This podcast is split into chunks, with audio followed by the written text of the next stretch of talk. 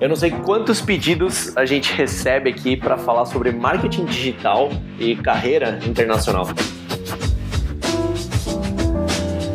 Cara, então não dava para trazer qualquer pessoa para falar aqui. Bom, galera, tá começando o podcast Intercâmbio e Carreira. A gente vai falar sobre diversos assuntos que conectam, óbvio, carreira, a gente vai falar sobre estudos, planejamento, futuro, falar um monte de besteira. Enfim, mas o importante é que a gente tenta conectar isso tudo com experiência internacional, né? Vida no exterior. A gente vai tentar fazer isso de uma forma muito profissional sempre, passando informações relevantes. Meu nome é Fernando Bazon, sou Head de Marketing da Spibo, uma empresa global de educação e intercâmbios, e a gente ajuda né, pessoas a planejarem e viabilizarem seus planos no exterior. Bom, como eu disse, né, o mais importante é que o papo de hoje é com um cara que eu o meu departamento e, cara, centenas de milhares de pessoas somos fãs. É o Vinícius Gambetta, criador do Agência de Bolsa, que é uma baita referência sobre marketing digital, estratégia, conteúdo, planejamento, carreira, enfim. Mas o que eu mais gosto, cara, esse cara tem uma baita inteligência e um tato incrível para dar dica para quem tá querendo se especializar e trabalhar com marketing digital. Hoje a gente vai falar um pouquinho sobre marketing, sobre especialização e também a trajetória do Vinícius, né? O cara cresceu em Joinville, ele já fez três intercâmbios e agora ele está no processo de planejar o seu quarto, o mais importante e talvez o definitivo intercâmbio para estudar no Canadá e talvez viver aí para sempre em outro país. Bom, temos aqui então uma referência internacional de marketing digital, né? Ô, senhor Vinícius, tudo bem com você? E aí, melhor agora, cara. Melhor agora. Tava, tava ansioso para participar aqui já. na, na, minha lista de, de coisas para fazer antes de morrer, tava conversar com o Jô Soares. Aí já não tem mais essa possibilidade. Eu, eu substituí pelo Pedro Bial. E aí depois, logo em seguida, já vinha participar do podcast da Spiboco Fernando. muito bom, muito bom. E o bom, o interessante é que a gente está conversando, acho que num momento muito oportuno aí, e a gente vai falar durante o podcast que você está num momento da sua carreira bem interessante, eu acho que casa perfeitamente aqui com o tema principal do nosso podcast, que é intercâmbio, que é carreira, que é, enfim, né, uma jornada internacional. Bom, mas daqui a pouco a gente aborda isso. Cara, é, para todo mundo que está ouvindo aqui a gente, queria que você contasse um pouquinho é, das suas origens com marketing digital, né? Como que começou essa sua historinha aí? Como que foi isso com, com marketing digital na tua vida? Vamos lá, cara. É, eu me formei como técnico de informática. Na verdade, desde de pequenininho, assim, eu sempre gostei de produzir conteúdo, né? Produzir conteúdo era sempre um negócio que eu curtia. É, durante o ensino médio inteiro eu tive blog, então eu tinha um blog de informática, de tecnologia, que eu produzia conteúdo. Até hoje, cara, eu tenho um, um conteúdo no YouTube, se jo você jogar aí, sei lá, como fazer apresentação de slides perfeita no YouTube, alguma coisa assim. É tipo eu com 13 anos de... 12 anos, eu acho, de, de idade, falando como fazer uma apresentação de slides. E é tipo um vídeo muito bombado, cara. Tem tipo 250 mil views, assim. E, uma marca que eu nunca consegui antes, cara. você já era muito bom em fazer apresentações ou você. Eu pergunto isso porque é o seguinte, cara, na minha época, quando eu tinha uns 12, 13 anos de idade, tipo, o que eu tinha disponível de recurso eram coisas do DOS. Assim, uhum. quase, quase nesse nível. Não, eu curtia, eu já era bom em fazer apresentação de slides, né? É, na verdade, meu pai, ele sempre trabalhou com apresentações e tal. Meu pai era consultor, depois ele virou advogado. E ele não deixava eu ficar jogando no computador dele. Nós só tinha um computador em casa, ele não deixava eu ficar jogando, não podia usar a internet, nada disso. Ele deixava eu usar o PowerPoint, o Excel e o Word. E aí, dos três, o PowerPoint era o mais divertido, né? Então eu ficava brincando no PowerPoint e eu fazia umas apresentações muito legais. E aí chegava na escola, sempre que precisava fazer uma apresentação, era o Vinícius que fazia as apresentações. E aí, como eu gostava de produzir conteúdo, eu lembro de ter feito esse vídeo para jogar no YouTube e tal. Pensei, nossa, vou virar agora. Na, na, época tava bombando lá Felipe Neto, PC Siqueira. Falei, vou virar um super produtor de conteúdo agora. Eu fiz esse vídeo. Na época não deu nada de, de visualização, mas esses dias eu tava vendo assim, tipo, é um vídeo que tem. É, é um, tá publicado em um canal que eu nem tenho mais acesso, mas é um vídeo que tem 250 mil views, assim, um monte de comentário embaixo. Daí tem uma galera que tá me zoando também, porque eu era uma criança praticamente falando. Sensacional. Se, se eu tiro a barba hoje, eu já pareço criança, imagina 10 anos atrás, né? Ó, então, depois você, vai mandar, depois você vai me mandar esse link que eu vou colocar na descrição do podcast pra galera ver. eu não sei se eu tenho muita coragem, não. Mas era isso. E aí, no, no ensino médio, eu já gostava de produzir conteúdo e tal. E aí, quando eu me formei no ensino médio, né, saí do, do curso técnico, na verdade, eu me juntei com meu melhor amigo e a gente falou, cara, vamos montar uma empresa? Né, e a gente desenvolvia site naquela época já de, de brincadeira, porque a gente que tinha desenvolvido blog e tal, e a gente começou a vender sites. A gente queria porque queria vender sites. A gente tentou entrar numa incubadora de empresas que tem aqui em Joinville, é, justamente para não precisar pagar aluguel e tal. A gente pensou, ah, vamos entrar na incubadora.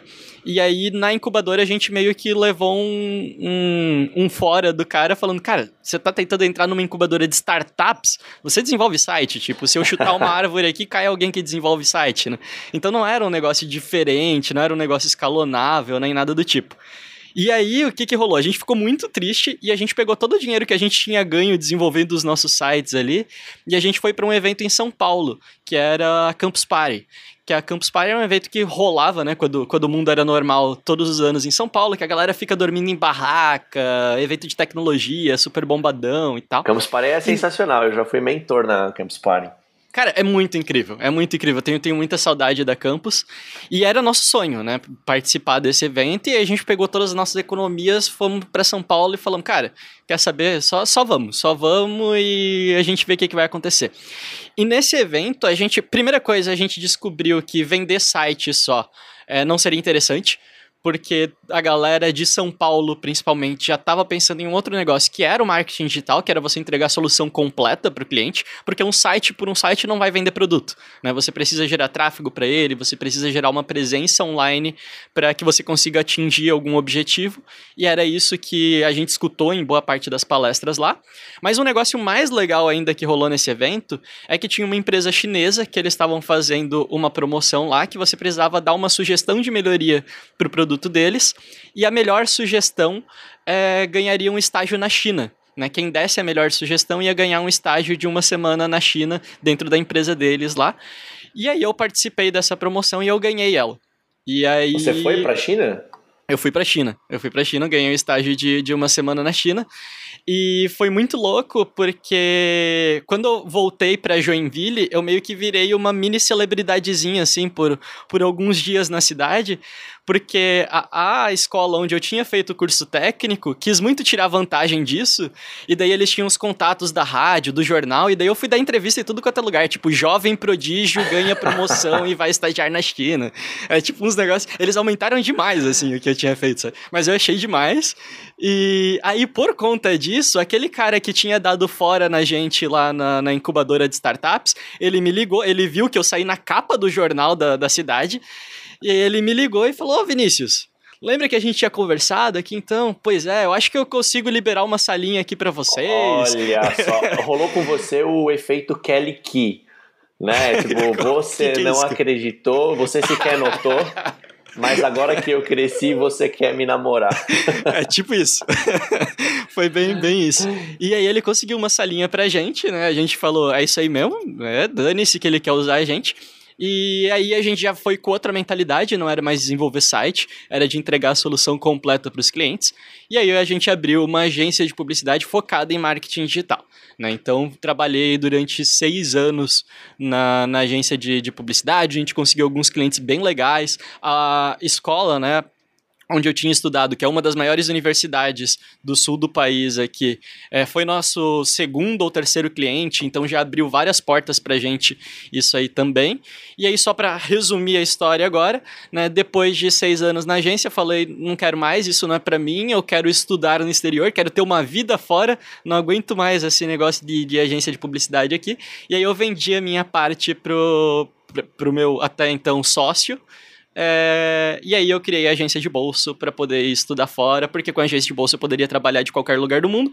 A agência de bolso não é uma agência de publicidade. A gente produz conteúdo para galera que trabalha com marketing, para microempreendedores, para galera que, que quer abrir o próprio negócio e tal, que gosta dessa área.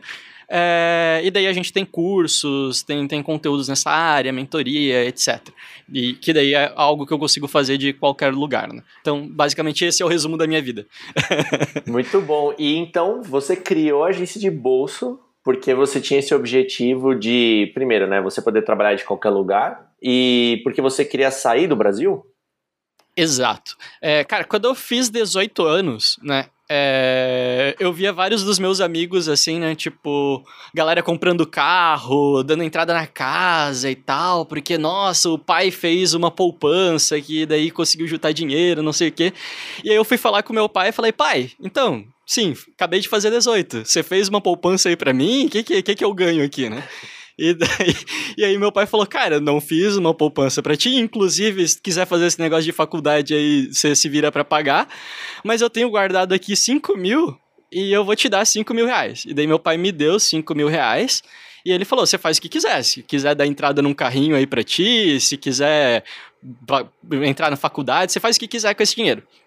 E na, na época eu tava fazendo estágio, eu ganhava tipo 400 reais por mês, estava para já ser efetivado ali, é, mas daí eu larguei o, o estágio para abrir essa empresa com o meu sócio é, para focar na parte de desenvolvimento de sites, né? E aí eu peguei esses 5 mil que, que meu pai tinha me dado, cheguei numa agência de intercâmbio e falei, eu quero ter uma experiência no exterior.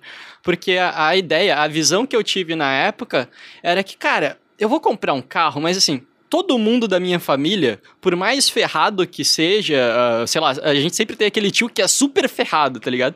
E mesmo assim o cara tem um carrinho. Tipo, ele, eu vou conseguir em algum momento comprar um carro, sabe?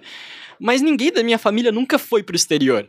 Tipo, cara, meu pai nunca viajou pro exterior. Que, e eu quero ter essa experiência. Eu quero poder dizer que eu fiz alguma coisa que ninguém fez antes. Uma sabe? quebra ter... de paradigma gigante, né? Não só educacional, tudo mais, mas, cara, é, é uma quebra histórica, assim, para as pessoas que estão próximas a você, Total. é uma coisa muito legal, porque o que eu acho bacana, né, de você fazer um intercâmbio, de você estudar fora, é, é que você impacta muito as pessoas que estão à tua volta também.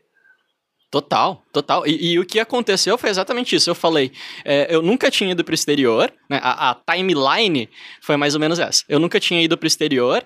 Aí eu, meu pai me deu 5 mil, eu falei, fechou, eu vou, vou pegar esses 5 mil aqui. É, uma parte deles eu inclusive utilizei para ir para campus, mas outra parte falei, eu vou fazer o intercâmbio, e aí eu fui para campus e ainda ganhei a promoção e eu fui para China antes de, de ir para o Canadá. Então foi, foi mais ou menos essa timeline. Mas, enfim, eu tive essa experiência de, de vida no, no Canadá, fiquei quatro semanas, né? Foi um intercâmbio bem curtinho, mas eu achei do caralho, achei muito legal. E como eu já tinha ido pra China antes, e, e na China as coisas são ainda mais bizarras, né? O choque cultural é muito maior. Eu falei, cara, viajar é o negócio mais legal do mundo.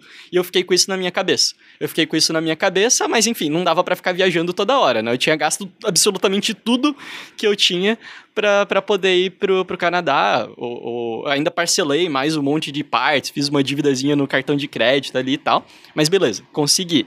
E aí, quando eu fundei a agência, eu fiquei seis anos dentro da agência, trabalhando na parte de planejamento e vendas ali.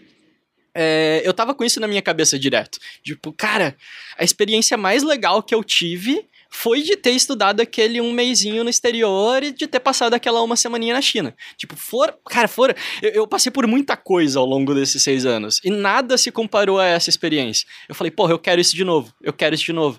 Só que eu ter a empresa no Brasil presencial ali e tal tava me limitando, porque a empresa dependia de mim, eu precisava estar tá visitando os clientes, estar tá trocando ideia com a equipe e tal, e chegou um nível que eu tava bem estressado dentro da, da agência. E aí eu falei, cara, eu preciso criar alguma coisa que eu consiga trabalhar de qualquer lugar do mundo para poder viver aquela experiência que eu tinha vivido é, no, no, Canadá e naquela semaninha que eu tinha passado na China antes. E aí eu tive a ideia de trabalhar com infoprodutos, né? Eu peguei vários materiaizinhos que a gente tinha dentro da agência, planilha de gestão de clientes, modelinho de contrato, é, enfim, vários documentos que a gente tinha, assim, que são úteis para o dia a dia de um profissional de marketing.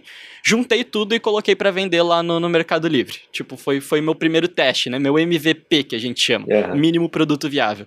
E aí deu certo. E aí vendeu, tipo, uns dois ou três assim. Eu falei, cara, se tem gente querendo comprar, eu posso profissionalizar isso, fazer um negócio decente e começar a ganhar dinheiro com esse negócio. Aí eu falei com meu sócio, meu sócio fez uma proposta para mim de quanto que ele pagaria lá para para comprar a minha parte da agência, eu comecei a trabalhar em conteúdo. Comecei a produzir conteúdo, comecei a produzir produto para vender e tal, até que chegou um momento que, porra, legal, cara, tá, tá se pagando, tá, tá conseguindo vender, vamos atrás do intercâmbio. E aí eu fui de volta tentar realizar o sonho do, do intercâmbio, daí foi eu e a minha esposa é, para Montreal, no Canadá, estudar. Eu fui estudar inglês, ela foi estudar francês, e daí por mais tempo, né? Por seis meses a gente ficou estudando e achei uma experiência muito foda de Isso novo. Tipo, foi quando?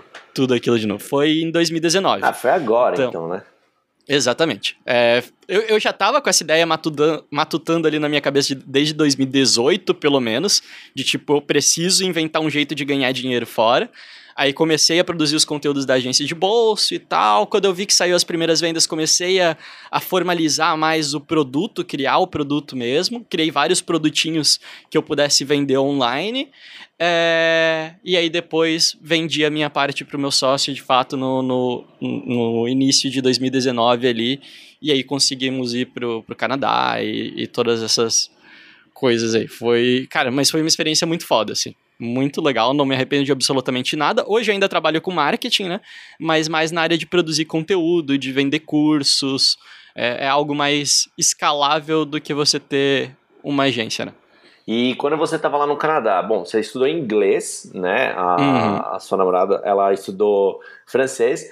E, bom, a gente sabe que no Canadá, quando você cursa só inglês, por exemplo, você não pode trabalhar né, pro uhum. Canadá. Mas você estava fazendo conteúdo para aqui pro Brasil, você estava ainda é, lidando com seus negócios de lá sem problema, certo? Exatamente. É, nem, nem era meu objetivo trabalhar no, no Canadá, porque eu tinha empresa para tocar aqui, né? Eu tinha agência de bolsa para produzir conteúdo. Então todo dia de manhã eu ia para aula, estudava inglês, chegava meio-dia, fazia aquele rango e no período da tarde eu ficava ali produzindo meus conteúdos, escrevendo meus textos, gravando podcast, gravando curso, né?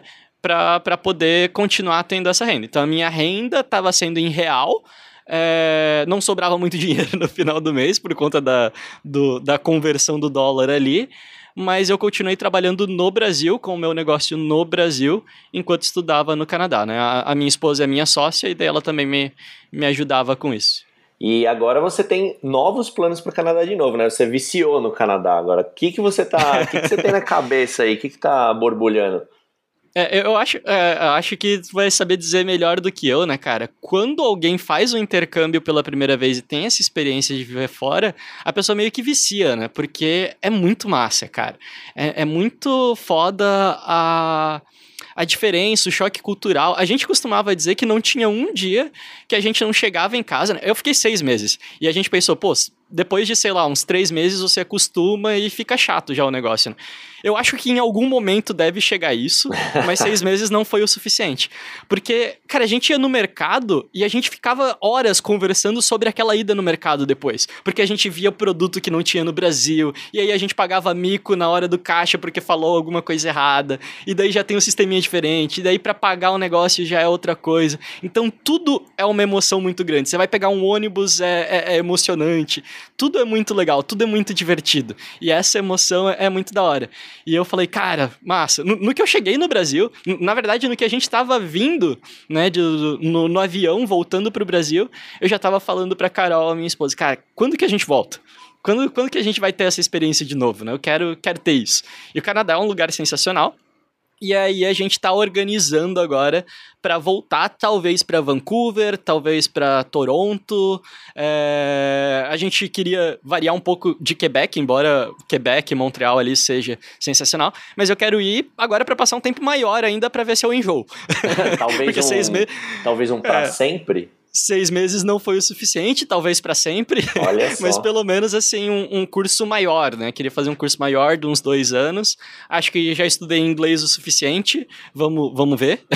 que eu acho muito interessante, né, para quem tem essa vontade de sair do país ou passar um tempo maior, que nem você tá falando, vai, uns dois anos, uns cinco anos, né? E tem gente que realmente planeja para sempre. Uhum. O Canadá ele é um país que ele tem as portas muito abertas, né, a, a estrangeiros, a, a, imigrantes e principalmente por meio da educação, né? E o que eu acho uhum. muito bacana, a gente falou, tá, fazendo um curso de inglês, você estava trabalhando aqui para o Brasil, mas a partir do momento que você uhum. vai para o Canadá fazer um curso de dois anos, fazer um curso né, de é, um, dois anos, que você vai fazer uma coisa profissionalizante, né, ou um curso técnico, ou uma universidade, esses cursos, hum. eles te permitem também trabalhar oficialmente no Canadá. Isso que é muito bacana. Hum. E nesse trabalho, aí você começa, por exemplo, a poder prestar seus serviços para empresas canadenses.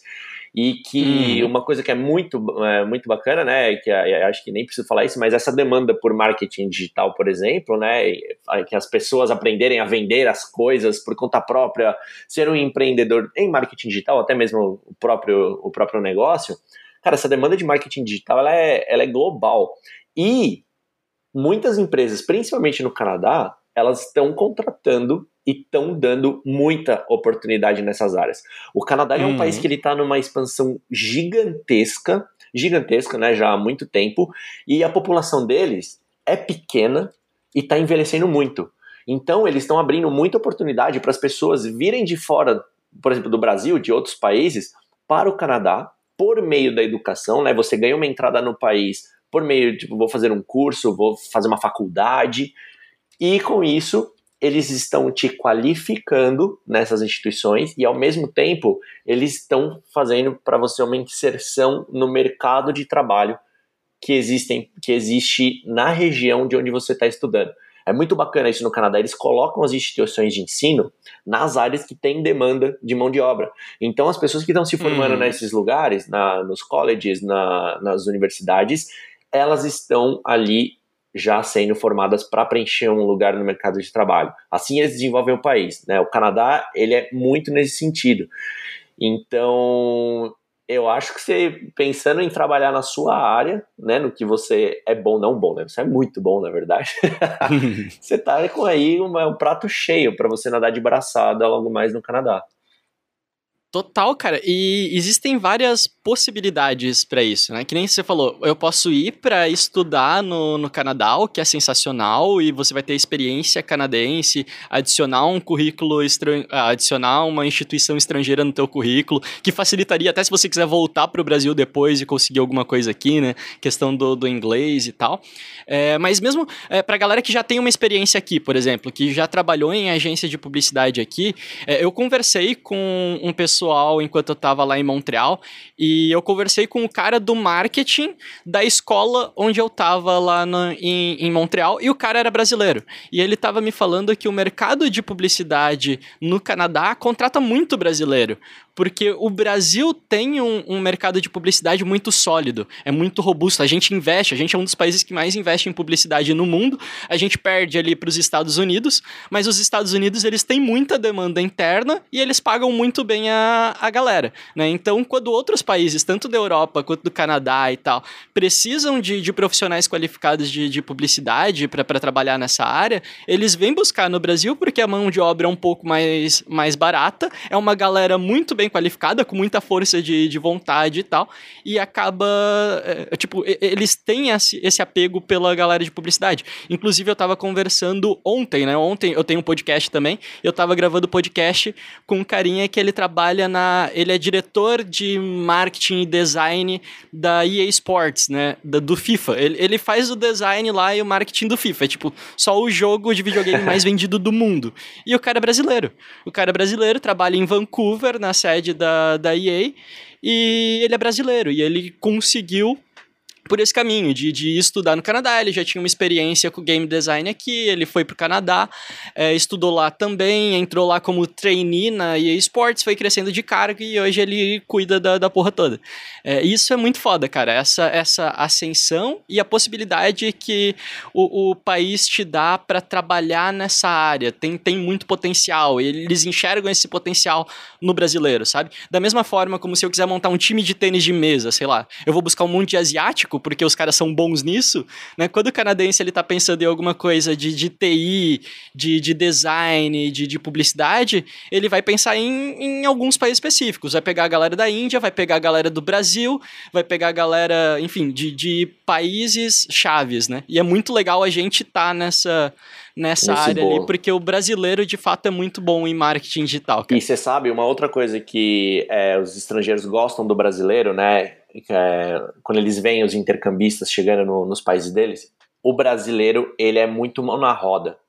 Ele é muito uhum. do se vira, cara, tem que fazer acontecer, porque a gente é assim aqui no nosso país, né? A gente, para buscar nossas oportunidades no Brasil, a gente tem que comer grama, a gente tem que fazer acontecer de fato. E aí, quando a gente chega num país desenvolvido, que tem muita oportunidade e a gente tem esse mindset de fazer acontecer mesmo, os caras falam, cara, é, é isso, eu encontrei aqui uma, uma joia bruta e que a gente quer abraçar essa pessoa e trazer para cá.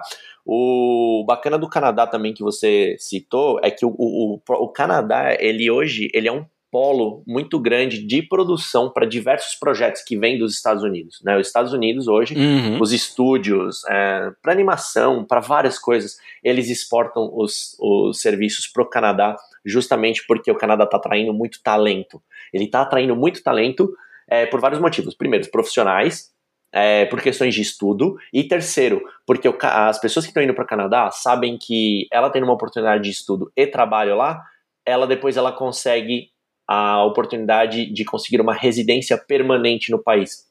Então, se ela tem o objetivo uhum. de um dia, putz, eu quero mudar, eu preciso sair do Brasil por algum motivo, ou eu quero explorar o mundo mesmo e porque o Canadá vai me oferecer uma vida legal, ele é o país hoje mais aberto para você conseguir por meio disso, por meio de educação e trabalho.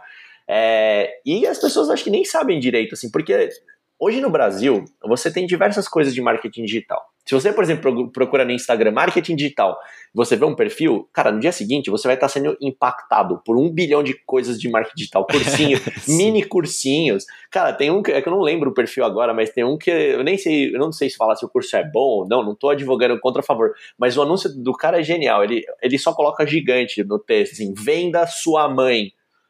Que é tipo um curso para você aprender uh -huh. a escrever melhor. É um curso de, né? de copyright. É, que é, uh -huh. hoje né, o termo é copywriting. eu, sou da, eu sou da velha guarda. Isso. E é, chama, chamava antes de, como é que é? é texto publicitário, texto né? publicitário. Redação publicitária. Quando eu comecei na minha Hoje em dia é isso. copywriting. Você sabe que eu comecei como redator minha carreira, né? Eu comecei como redator, aí depois eu fui Sério? fazendo várias coisas. É, fui redator, fui diretor de Olha arte. só, cara. Eu virei a casaca. Hoje você pode dizer que é um copywriter. É, eu sou um Diz então que é um copywriter que já, já aumenta teu salário. Já. É.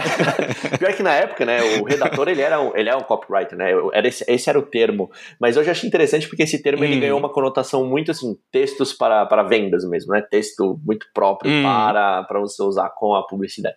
Mas assim, aí voltando sobre o marketing digital, as pessoas não sabem das oportunidades que existem no exterior para você aprender e você poder ganhar dinheiro ao mesmo tempo trabalhando no Canadá. Por exemplo, você faz um curso de marketing digital hoje, de um ano, dois anos no Canadá, que tem várias oportunidades em Toronto, tem no, no Quebec, que é mais fácil ainda de migrar para o Canadá. Você faz curso lá, você pode trabalhar, inclusive metade do curso. é, geralmente, esses cursos são chamados co-op no Canadá, que é o seguinte: se você faz um curso de dois anos, por exemplo, metade você vai estar em sala de aula aprendendo, então você vai aprender várias coisas sobre é, fazer campanhas, sobre analytics, sobre estratégias, sobre copywriting, sobre, sobre design e tudo Uhum. mais. Um ano em sala de aula, e o segundo ano, que faz parte da grade, você vai estar fazendo um estágio. É, é da sua grade você fazer um estágio. Você ficar um ano já Uhum. trabalhando, a grande maioria, e dependendo da província, é 100% remunerado teu estágio na faculdade, e fora isso, você ainda pode Uhum. trabalhar no tempo extra mais 20 horas por semana no que você quiser. Aí, cara, se você quiser trabalhar, sei lá, no, num bar, se você quiser trabalhar, sei lá, você quer ser um stripper no Canadá, você quer, sei lá, um jogador de futebol, whatever. Mas esse, é, É. esse é muito bacana e tem muita Vender poutine, vender maple na praça. Poutine, né? Vender maple, pode crer. Então, assim, tem muita oportunidade. É muito bacana para quem tá querendo ir. É, e uma outra fora. oportunidade. Uma outra oportunidade que também existe, Fernando, que inclusive é uma das coisas que provavelmente a gente vai acabar fazendo em algum momento, é até abrir uma empresa no, no Canadá. O processo de abertura de uma empresa no Canadá é bem fácil, é, não tem burocracia praticamente. Você pode abrir uma empresa mesmo sendo um visitante temporário, né? Tendo um visto de turista, tendo um visto de, de estudos, e você pode abrir a empresa e começar a faturar lá. Então, por exemplo, lembra que lá no comecinho que eu tinha falado da agência de bolsa, eu tinha pego vários materiais, começado a vender é, eles, e daí eu validei meu negócio, comecei a ganhar dinheiro e a gente cresceu a partir daí. O que eu tô fazendo agora é exatamente a mesma coisa com o público estrangeiro, porque eu quero ter uma receita em dólar também. Então eu tô pegando vários materiais, agora um pouco mais acabados, obviamente, tô convertendo, tra- traduzindo todos eles para inglês, é, para poder vender para o público estrangeiro. E aí depois a gente, a no, nosso plano é poder abrir uma empresinha lá e tal, e eu começar a fazer uma receita em dólar. Um dia, talvez, se eu me sentir confiante o suficiente com o meu inglês Joel Santana, eu posso fazer um curso, né? Posso fazer um curso em inglês e tal, gravar um podcast em inglês, eventualmente. Mas eu tô começando do mesmo jeito que eu comecei no Brasil, testando o meu modelo de negócio lá fora, né? Porque faz sentido, faz sentido para mim isso daí também. Então, só para frisar que existem muitas possibilidades. Então, você quer abrir uma empresa, dá para você abrir uma empresa. Você quer estudar, dá para estudar, fazer o estágio. Não, quero ir já contratado daqui do Brasil para uma empresa canadense. Dá, tipo, são, são muitas possibilidades para quem quer, né? Se, se se esforçar um pouquinho. E se com o meu inglês, do jeito que é, eu consegui, qualquer um consegue.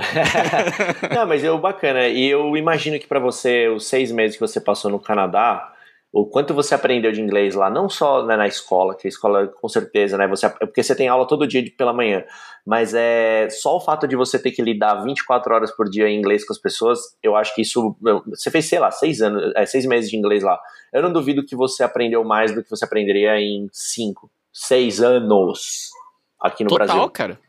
Total, tanto é que eu tinha. Eu estudei muito pouco inglês aqui no Brasil. E, tipo, eu vi uns filmes assim e tal, e eu devo ter feito um ano de, de curso de inglês aqui. Eu fui com inglês bem basiquinho, assim. Eu tinha feito intercâmbio de um mês antes em, em Toronto, né? Mas depois eu fui com inglês, assim, meio básico. Eu saí no avançado 1 de lá. E tô, tô super feliz, assim, com o meu nível de inglês. Hoje em dia eu consigo assistir qualquer coisa, ainda travo de vez em quando na hora de falar ali, na hora de escrever alguma coisa. Mas, cara, tô, eu me viro legal. Inclusive, como eu tava em Montreal, que é uma província francófona, né, eu aprendi até um pouquinho de francês, cara. De oh, vez em quando conversar lá com a galera, uma frase ou outra sai. Sua namorada, ela foi fazer francês, né? Foi fazer francês. Ela te xingava em francês quando ela tava pistola? Ah, ela me ensinou. É, é, que palavrão é a primeira coisa que se aprende. Não na escola, mas com os amigos no intervalo. então ela me ensinou alguma coisinha ou outra de, de, xingamento em francês. Mas o francês, ele é muito... É, é, é, muito bonitinho, assim. É muito polido, muito fino, né? Parece. Então mesmo quando a pessoa tá te xingando, parece super legal. É bonitinho. É diferente, é diferente de um alemão, sei lá, que mesmo quando ele tá sendo fofo, parece que tá brigando contigo. No francês é diferente. Mesmo quando ele tá muito bravo, parece que ele tá sendo fofo. e, bom, como você vai fazer um curso, né? É, você imagina que você vai fazer um curso mais para próximo do, do bacharel, do técnico para o bacharel, né? E é até interessante, porque você vai estar tá cursando em inglês, né? Você vai estar tá sendo lecionado assuntos técnicos em inglês. Mas o legal também de falar para as pessoas é que, pô, se você não está muito confortável com o seu inglês, que você falou, pô, você já está no Brasil há um ano de volta, né? Aqui na pandemia, trancafiado uhum. em casa. Mas é, quando você chega lá, você pode fazer alguns. Você pode fazer algumas semanas. Um mês, dois, ah, você pode fazer, por exemplo, dois meses, três meses de inglês antes, que é para você pegar no tranco, né? Você voltar realmente a praticar bastante, ou até mesmo para você, porque assim, né, para você entrar num college lá no Canadá, você tem que comprovar um nível de inglês, tá? Esse comprovar não significa uhum. que você tem que fazer um teste, pagar uma grana. Não, cada instituição geralmente eles têm um teste próprio. Ah, daí a gente quer saber seu nível de inglês. Aí eles vêm, pô, você precisa de um nível, digamos que 6 de inglês. Você tá no 5 ou no 5.5. Ah, para isso você precisa. Eles já te indicam, eles falam, cara, faz dois meses de inglês antes, que aí você vai já tá, você vai se habituar e chegar no nível que você precisa para estudar aqui. E pronto, acabou. Você faz o certificado da escola de inglês, tá lindo, pronto para estudar. E fora que você também já vai estar tá mais pronto para interagir com as pessoas, para você começar a pensar já no seu trabalho e tudo mais. Eu acho que você está pensando numa coisa mais ou menos assim, né? Você pretende dar um upzinho no é, inglês? Minha ideia. É a minha ideia, mesmo que eu consiga a nota, né? Ainda não fiz o teste da, da aplicação, porque tô decidindo ainda a instituição e tal.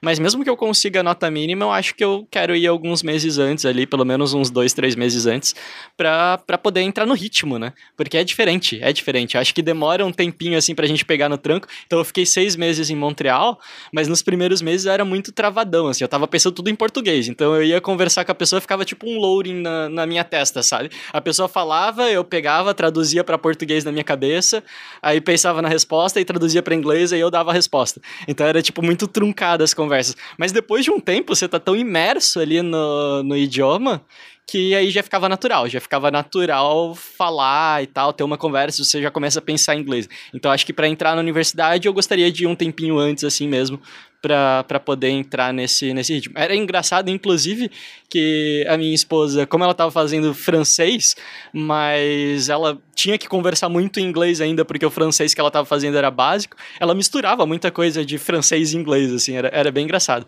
Inclusive, a galera lá em Montreal, né, praticamente toda a população é bilíngue, todo mundo fala francês e inglês, e eles misturam muito, muita coisa do, dos dois idiomas. É bem engraçado isso, cara.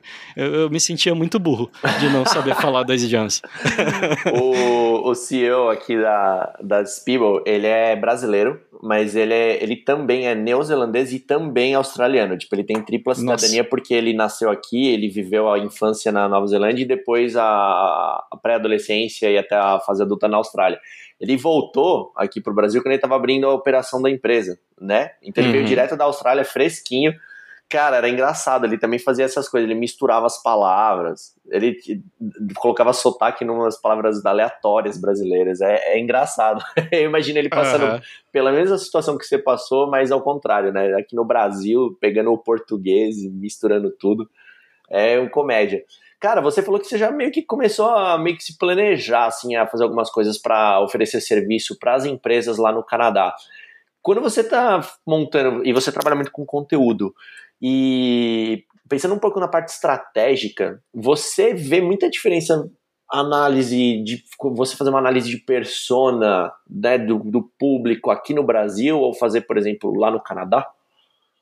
Não, cara, é muito parecido. Muito parecido. Eu diria que o acidente inteiro, basicamente, é, é muito parecido. Né? Se você quiser fazer, ah, não, meu sonho é fazer publicidade para vender para o público chinês. Eu quero fazer marketing digital no, na China. Ok, daí você vai ter um problema, porque daí a cultura já é completamente diferente, já é tudo diferente, nem rede social direito eles têm, é um, muito limitado nesse, nesse sentido.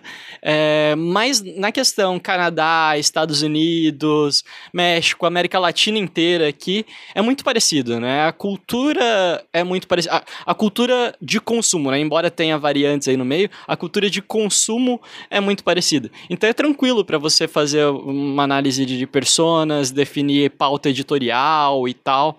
É bem sossegado nesse sentido, cara. Eu acho que existe algumas mudanças, algumas alterações que você tem que pensar na hora do funil de vendas, né? Porque a, a forma como as pessoas compram é um pouco diferente. Então, o que, que é um ticket médio razoável para o canadense? O que, que é um preço para o canadense bom vai ser diferente do preço bom para o americano, que vai ser diferente do preço bom para o mexicano, que vai ser diferente do preço bom para o brasileiro. Né? Então, entender essas nuances é importante e entender quem que é a tua concorrência. Então, por exemplo, eu fiz um material em inglês. Né? Vender para o Canadá, já consegui fazer algumas vendas lá no Canadá no, no meu MVP. Funciona. É, é muito barato também para eu vender, por exemplo, para África do Sul, é, para Austrália, é, para Índia. Eu consigo vender também esses materiais em inglês. Agora, para os Estados Unidos é um pouco mais difícil de conseguir vender porque tem muita concorrência. Então, tem muita gente fazendo isso lá. É, não que seja mais difícil, você vende, só que daí o teu custo de aquisição de cliente já fica mais caro. Né? Então, você já vai gastar mais dinheiro, até por conta do, do câmbio e tal, para conseguir cada um dos clientes lá. É por isso que eu acho legal também o Canadá, né? Você tem ali meio que uma área azul que você ainda tem pouca concorrência lá. Então, a partir do momento que você se estabelece e, e produz um bom conteúdo, presta um bom serviço, é, você consegue destaque numa velocidade mais alta, assim. Acho que isso é bacana. Muito bom. Cara, o Gary Vee, né, o, o cara, ele, ele diz que né, ele, é, ele é muito é muito bom é, em relação à produção de conteúdo e tudo mais. E ele, ele fala que uma das melhores formas de você produzir conteúdo é você documentar seu dia a dia, é você mostrar seus bastidores, sua trajetória profissional, esse tipo de coisa, né? Porque né, isso humaniza a marca e as pessoas buscam muito isso hoje em dia. É, hoje em dia. Cara, você, acho que você fez muito bem esse processo, né? Hoje, quem vê a agência de bolso, acho que enxerga o, o Vinícius, né? Muito, né? Uhum. Eu, eu, quando a gente começou a conversar, era isso. Eu, só, eu conheci a agência de bolso e eu, e eu conheci o Vinícius. Cara, o que, que você dá de dica para as pessoas que, que querem mostrar mais a cara, assim, mostrar a pessoa por trás do negócio, assim, eu não falo nem pro profissional de marketing, né? Mas assim, uhum. as pessoas que trabalham com marketing, elas têm que talvez instruir os clientes dela, elas têm que instruir as marcas que elas estão trabalhando a se mostrar, até essa conexão. Mas qual é a dica que você dá, assim, que você aplicou para você, que aí você acredita que, dá, que é, é o caminho para as pessoas humanizarem as marcas? Então, cara, eu não comecei desse jeito. Na verdade, o, o, meu conteúdo ali, o meu perfil se chama Agência de Bolsa e não Vinícius Gambetta, justamente porque a ideia minha desde o começo era eu não vou mostrar a minha cara, eu vou ser só alguém que produz um conteúdo aqui, porque eu tinha muita vergonha. É, com o tempo, conforme você vai produzindo um conteúdo legal, as pessoas vão aceitando, você vê um comentário positivo, alguém vem te elogiar e tal, você vai perdendo medo. E aí eu comecei com o podcast, né? Então, ah, vou produzir um conteúdo só em áudio, mas nunca vou aparecer em vídeo. Então essa era a minha ideia depois de um tempo. Aí eu fui pegando tal, pô, hoje eu já produzo conteúdo no YouTube toda semana.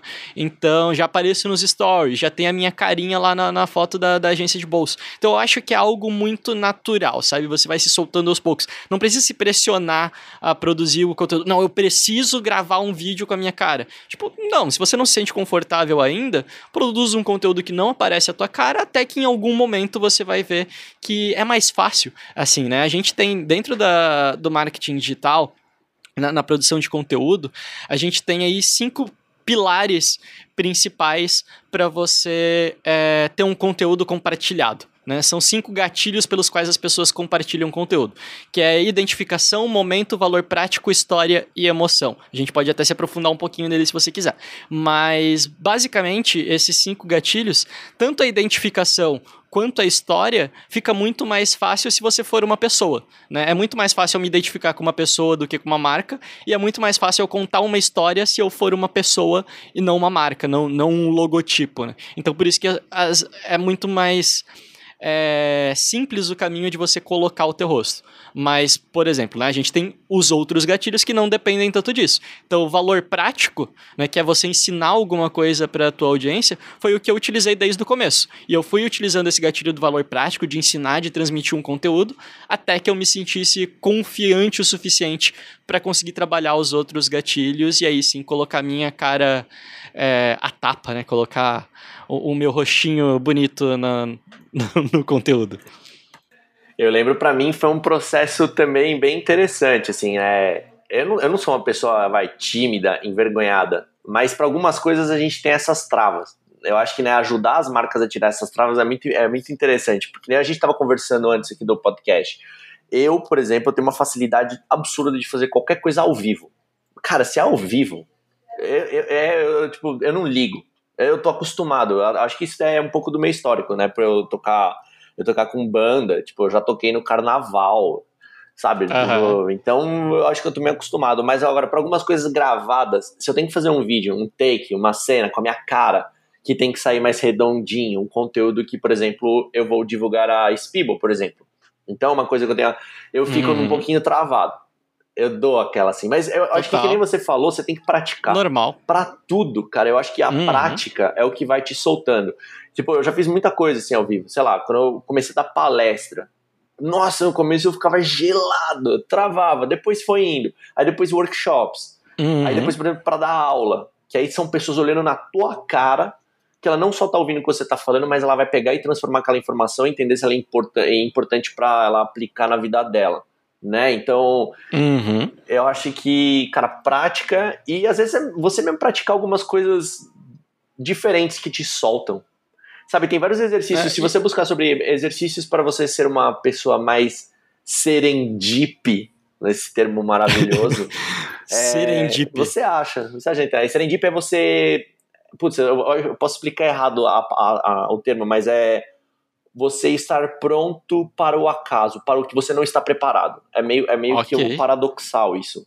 Muito cultural, é, é gostei de aprender uma palavra nova para o meu vocabulário. Serendipidade. É você estar aberto, você estar receptivo para o que você, para o inesperado, para o que... Cara, você ser uma pessoa, você praticar esse tipo de coisa, você abre muita oportunidade na tua vida, principalmente para aquelas hum. que você é travado. É muito doido. Enfim, a gente tá entrando num papo muito filosófico.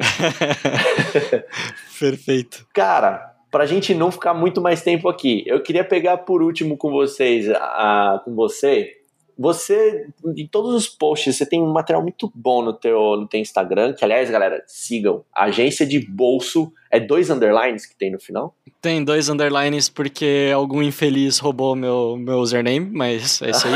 Agência de bolso, underline, underline no Instagram. A gente vai divulgar aqui na descrição do podcast, com certeza, né? O... Mas eu imagino que você já deva ter deixado várias dicas pra galera lá. Você dá muitas dicas bacanas. Você teria assim, um top 5, um top 3 de dicas que você dá para as pessoas em relação a marketing digital ou que estão lá e que bombaram no teu Instagram? Cara, vamos dar então a dica desses pilares de conteúdo que eu acho que faz todo sentido. É, é uma dica dividida em cinco, né? Mas sempre que você for produzir um conteúdo, pensa nesses pilares que, que a chance do teu conteúdo ir para frente é muito maior. Esses pilares eles foram citados aí pela primeira vez é, no livro Contágio, Contágio, Como as Coisas Pegam, livro excelente. E são esses cinco pilares que o BuzzFeed usa para produzir conteúdo. Né? O, o, BuzzFeed é um dos maiores produtores de conteúdo do mundo. Eles têm várias verticais. É, é, sabe aqueles vídeos de receitinha rápida assim que tem no, no Facebook? Eu, meu Facebook é só isso. É só a receita do, do BuzzFeed.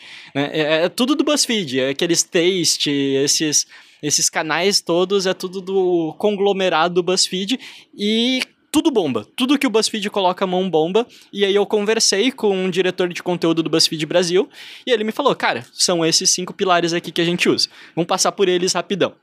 O primeiro deles é a identificação. É você criar coisas com as quais as pessoas se identificam.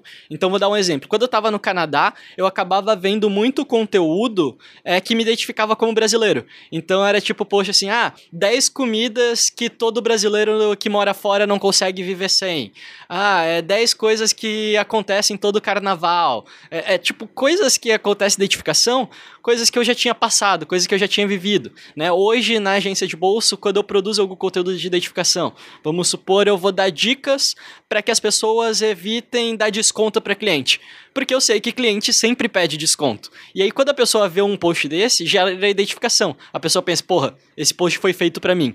Então é isso, você criar esse sentimento na pessoa de, putz, esse post foi feito para mim. Isso vale para um post, para um conteúdo orgânico, isso vale para um conteúdo patrocinado também. Criar esse sentimento de identificação é muito importante. Né? Uma outra coisa que funciona muito bem é momento. Então você falar, né, o segundo gatilho aí, momento.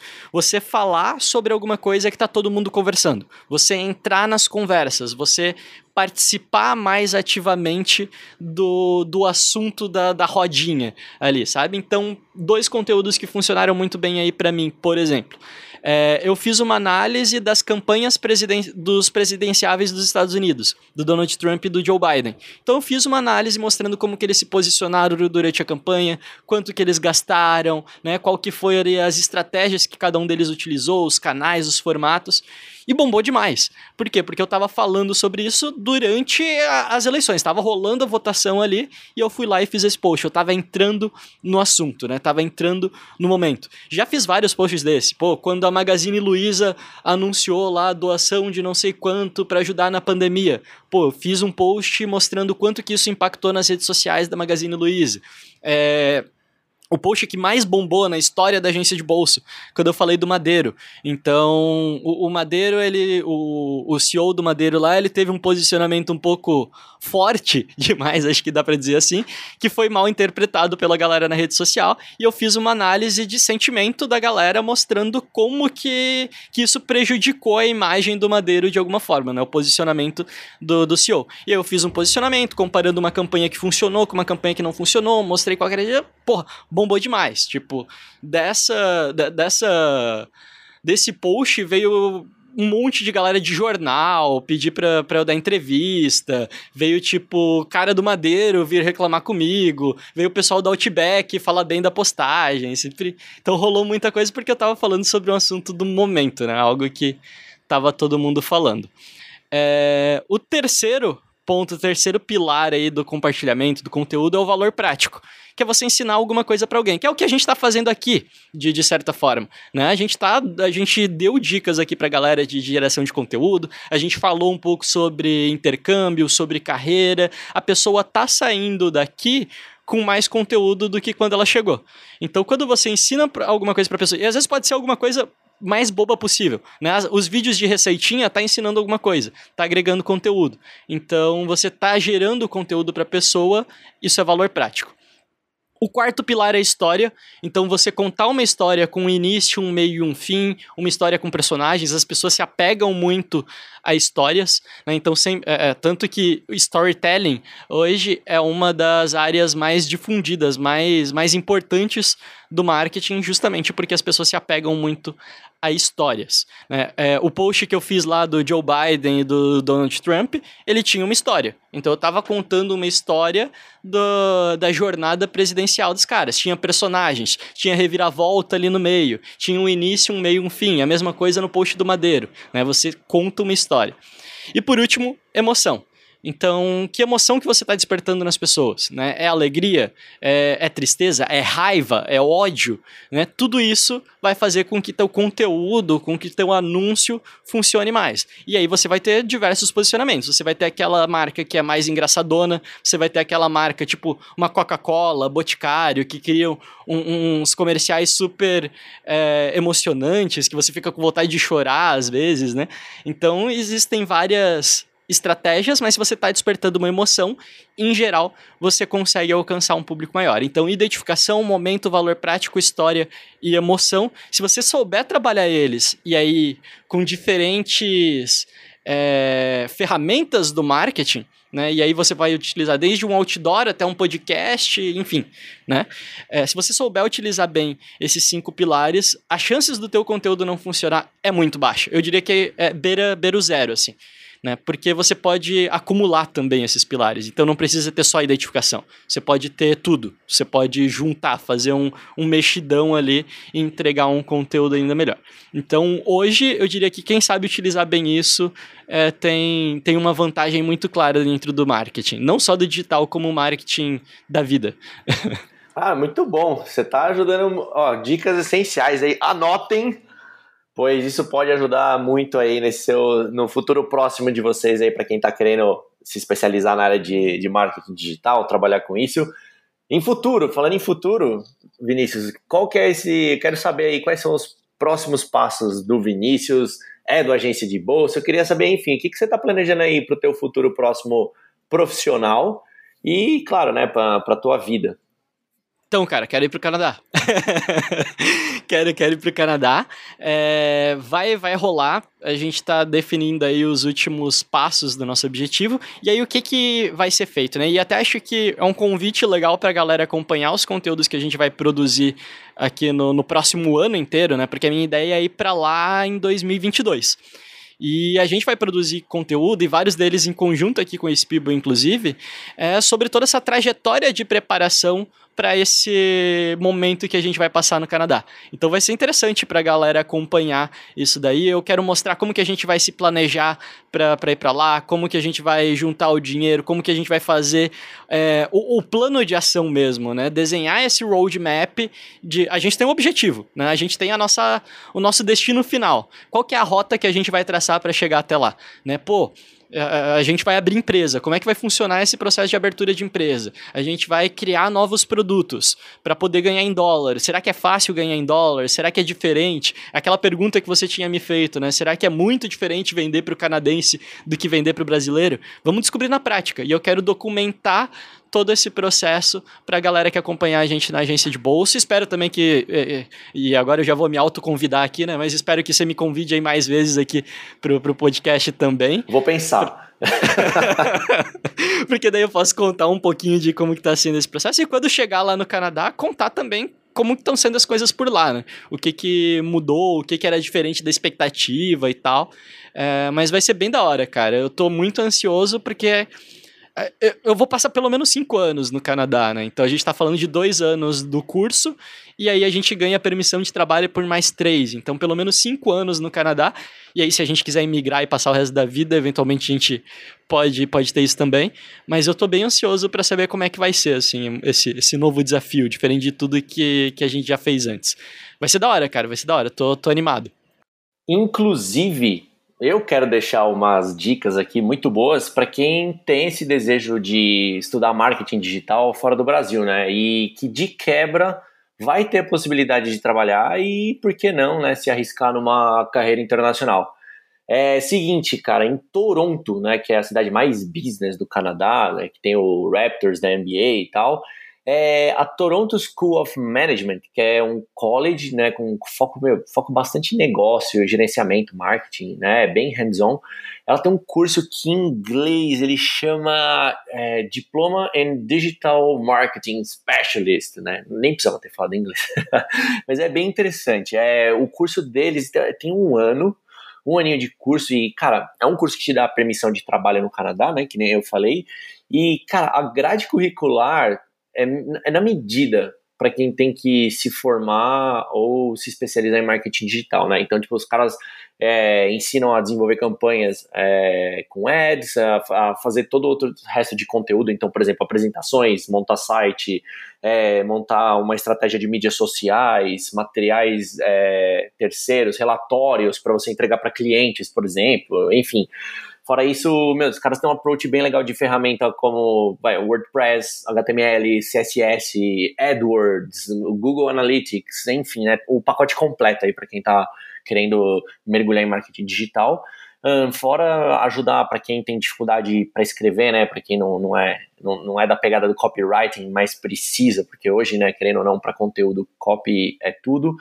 Uh, os caras ajudam também você a fazer pesquisa, você aprender a, a identificar interesse, identificar a personas e comportamento do público, enfim, né? Campanha paga por clique. E o legal desses cursos, né? Que nem esse da que eu, que eu acabei de falar aqui. Esses cursos eles te oferecem um certificado internacional. Além disso, um certificado do Digital Marketing Institute, né, que é uma coisa muito legal para você ter no seu currículo. É, Outra coisa bacana desse curso também, que tem alguns outros por lá, cara. Esse curso de um ano, digamos que metade dele, vai, uns seis meses, você vai, você vai ter a sala de aula, né? Você vai ter a parte toda de de aprendizado, de projeto, de fazer trabalhos e tudo mais. Mas depois dessa metade, cara, você vai ter um período que lá eles chamam de co-op, que é para você completar o teu curso, onde você não vai ter mais aula, você não precisa ir para aula, mas os caras vão te colocar num estágio. Eles vão te ajudar a você a se inserir num estágio de 240 horas, né, mais ou menos aí, na tua área. Então, tipo, você vai poder trabalhar com marketing, com varejo, finança, é, enfim, tudo ligado a isso, né? Marketing e business, que vai contar para você fechar esse teu programa.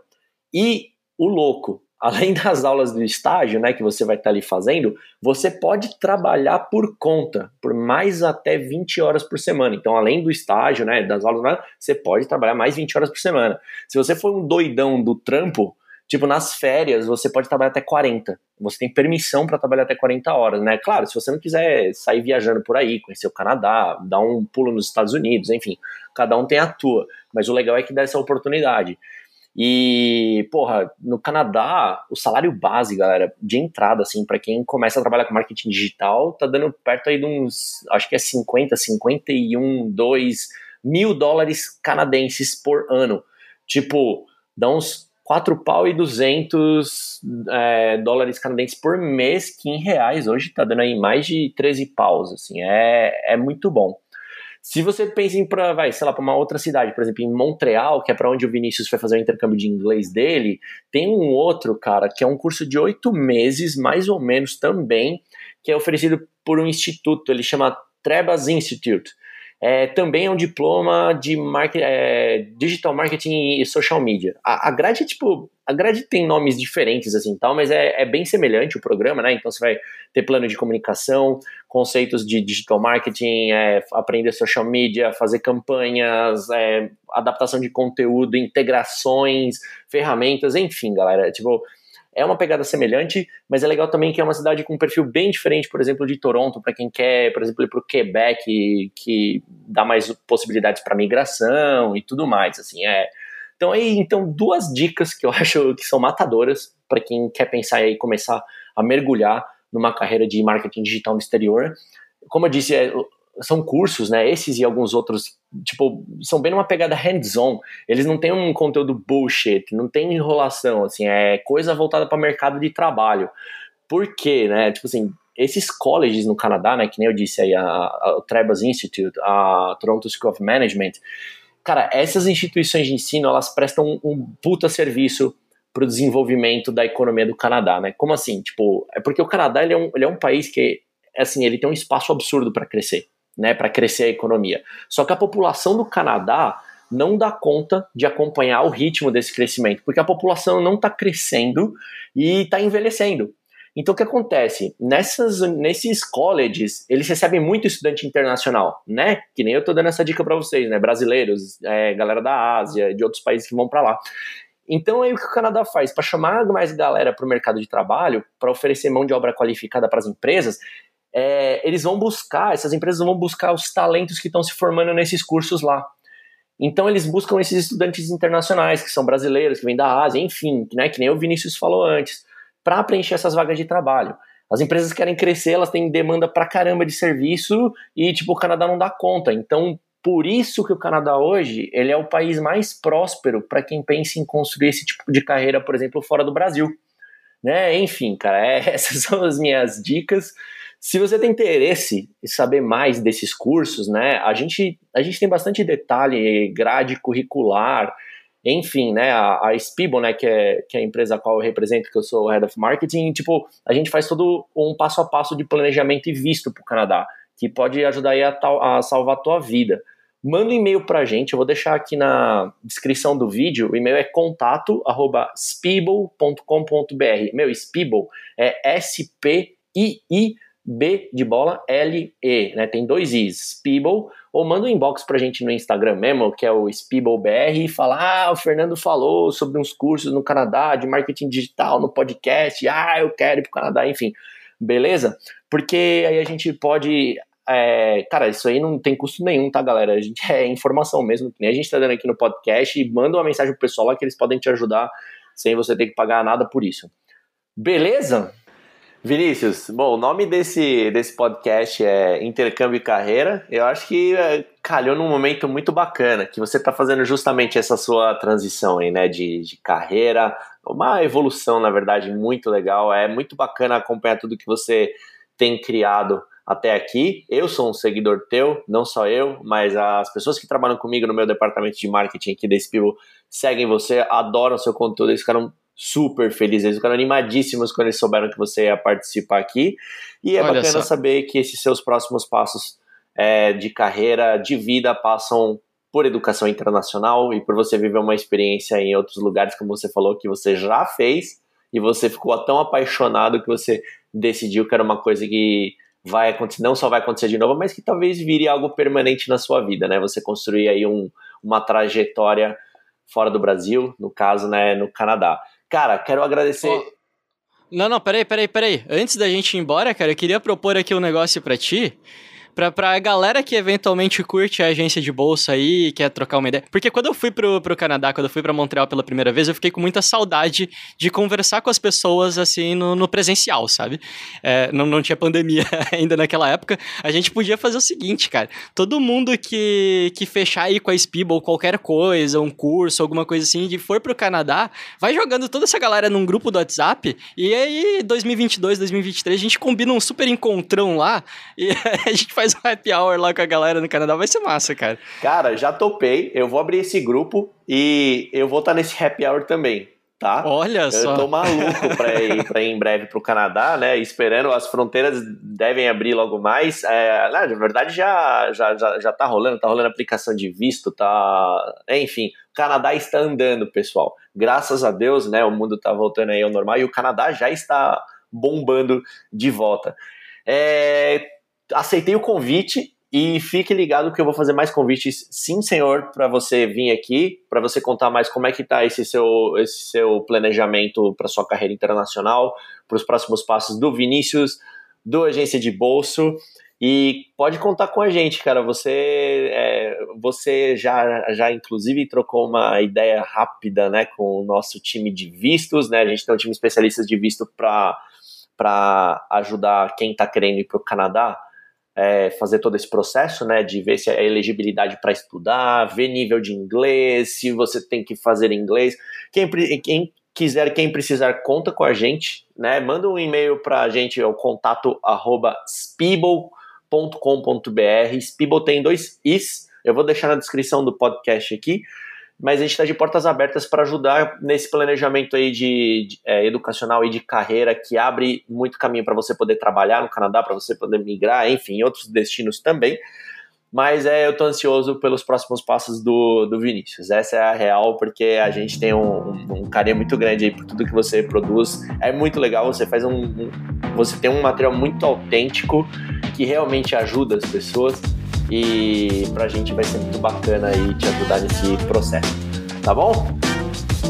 Muito obrigado. Tamo junto. Muito obrigado pela participação. Só convidar mais, cara.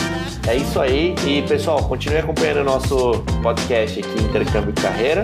A gente chega em breve com novos episódios. Sempre vamos tentar trazer para vocês aqui um especialista, uma pessoa que tem uma história bacana para contar e que a gente possa dar dicas e dar caminhos para vocês aqui no Brasil, em algum cantinho especial do mundo, fazendo o que você ama. Tá certo? Então, brigadão. Até mais.